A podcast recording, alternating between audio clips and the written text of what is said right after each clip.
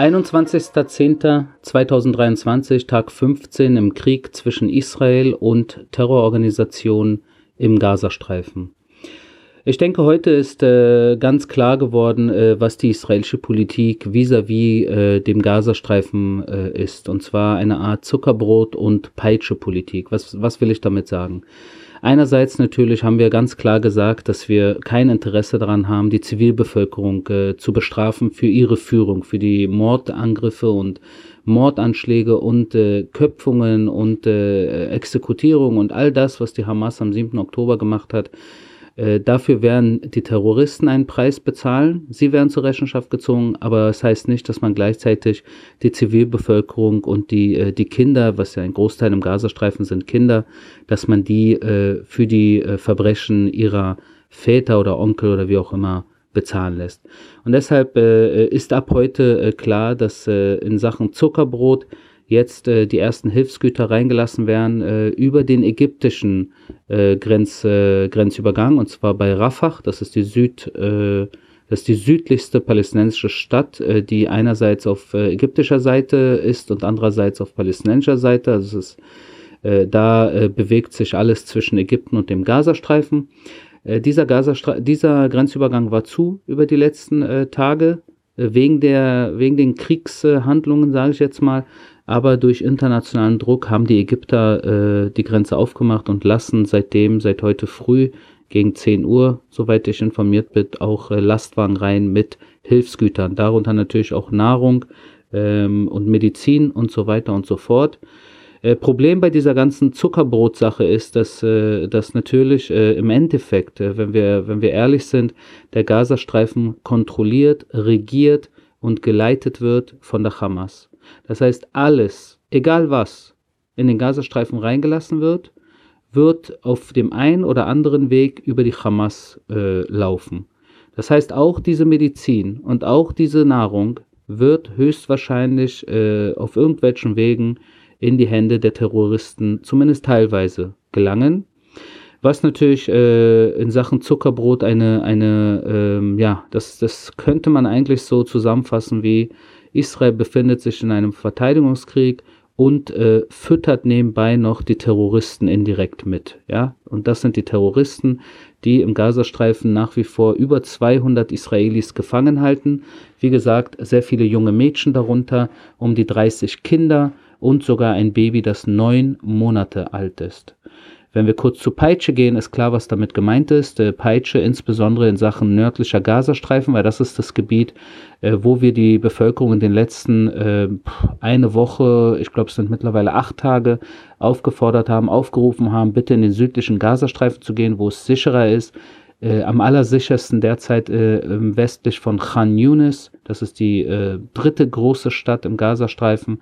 Und da äh, in der Nähe vom Meer, äh, an einem Ort, der Al-Mawassi heißt, wo auch internationale Organisationen wie UNICEF und äh, UNRWA und so weiter unterwegs sind und sich um die Menschen kümmern. Äh, in dem Sinne dort eigentlich eine Art Safe Zone, die natürlich keine hundertprozentige Safe Zone sind, weil die Terroristen natürlich genau diese ja, diese positiven äh, Gesten von Israel in jederlei Hinsicht natürlich auch immer wieder äh, ausnutzen und missbrauchen, äh, um aus der Deckung äh, entweder der Zivilisten, die da hingehen oder sich dort schon befinden, irgendwie Angriffe zu starten. Dem sind wir uns leider auch bewusst.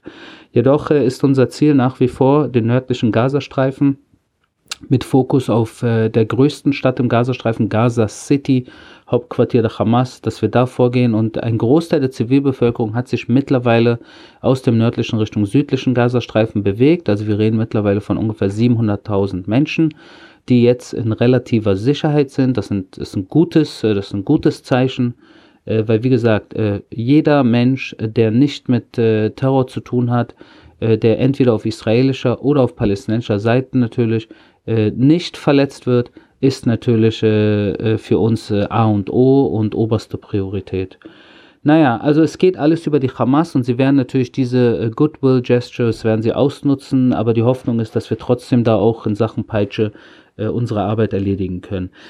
Das Traurige an dieser ganzen Sache ist, und ich glaube, das wird auch international kaum besprochen, während äh, Israel zustimmt, dass Hilfsgüter äh, aus Ägypten äh, reingelassen werden in den Gazastreifen und dass man bestimmte Safe Zones einbaut, wo halt Ärzte sein können, wo Hilfsgüter und internationale Organisationen und so weiter und so fort, lässt die Hamas das nicht einmal das Rote Kreuz die Geiseln besuchen. Und wir haben unter den etwas über 200 Geiseln, israelischen Geiseln im Gazastreifen, auch nicht wenige, die entweder äh, Krankheiten haben oder Allergien haben oder sehr, sehr schwer verletzt sind. Das sieht man auf den Wiederaufnahmen der Hamas selbst vom 7. Oktober. Äh, einige der Entführten sieht man, wie sie auf, äh, auf die Ladefläche hinten von so Pickup-Trucks äh, ge ge geschmissen werden, wo teilweise entweder der Arm schon äh, nicht mehr ganz, äh, ganz am Körper ist oder man ähm, am Kopf blutet äh, und so weiter und so fort. Also es ist wirklich ein, ein es ist, äh, ich, man kann es eigentlich nicht in Worten fassen, wie unmenschlich eine Terrororganisation äh, vorgehen kann, auch vis-à-vis -vis, äh, der, ich sag jetzt mal, äh, gekidnappten äh, beziehungsweise der Geiseln, die sie in dieser in dieser, äh, in diesem, äh, in dieser Invasion vom 7. Oktober natürlich mit in den Gazastreifen äh, gerissen haben. Gestern Abend hat die Hamas äh, zwei äh, Frauen mit amerikanischem Pass äh, aus der Geiselschaft äh, rausgelassen. Äh, zwei Frauen, Judith und Nathalie Ranan, die gestern Abend ungefähr um 10 Uhr israelischer Zeit, 10.30 Uhr israelischer Zeit, ins Zentrum Israels gefahren wurden von der Grenze zum Gazastreifen.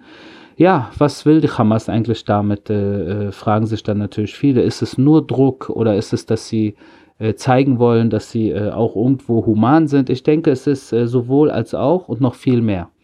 Wir sehen, dass die Hamas äh, in den letzten Tagen, das kennen wir auch aus den anderen Operationen der letzten 15 Jahren, aber jetzt natürlich auch eines ihrer äh, Takt, das taktische Vorgehen der Terroristen ist natürlich einerseits immer wieder äh, Videos rauslassen von Geiseln. Das wird uns äh, die nächsten Tage, Wochen, vielleicht sogar Monate immer wieder begegnen.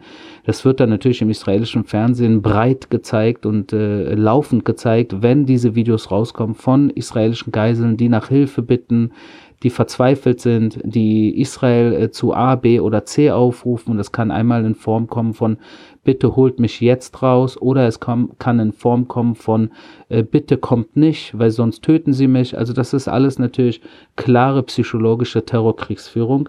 Zum anderen natürlich jede Chance ausnutzen zu ihrem Gunsten. Also ich meine damit die Terroristen, wenn irgendwie zum Beispiel eine fehlgezündete Rakete im Gazastreifen landet, wie es der Fall war im äh, Al-Ahli äh, Krankenhaus in Gaza jetzt äh, mittlerweile vor vier Tagen, wo natürlich direkt dann äh, der Welt erklärt wurde, oh, das war jetzt Israel und hier hat Israel äh, absichtlich ein Krankenhaus äh, äh, beschossen und dort gibt es hunderte von Toten und das geht auf die Rechnung der, der das, das sind die Israelis und dann am Ende sich herausstellt natürlich, dass das die palästinensischen Terror, äh, Terroristen selbst waren, die äh, äh in, in, dem Versuch, eine, also ein Raketensalvo, also mehrere Raketen gleichzeitig auf Israel abzufeuern, eine dieser Raketen im Gazastreifen selbst äh, explodiert ist, äh, fehlgezündet äh, wurde und deshalb äh, mehrere Dutzend Palästinenser getötet und verwundet hat. Ja.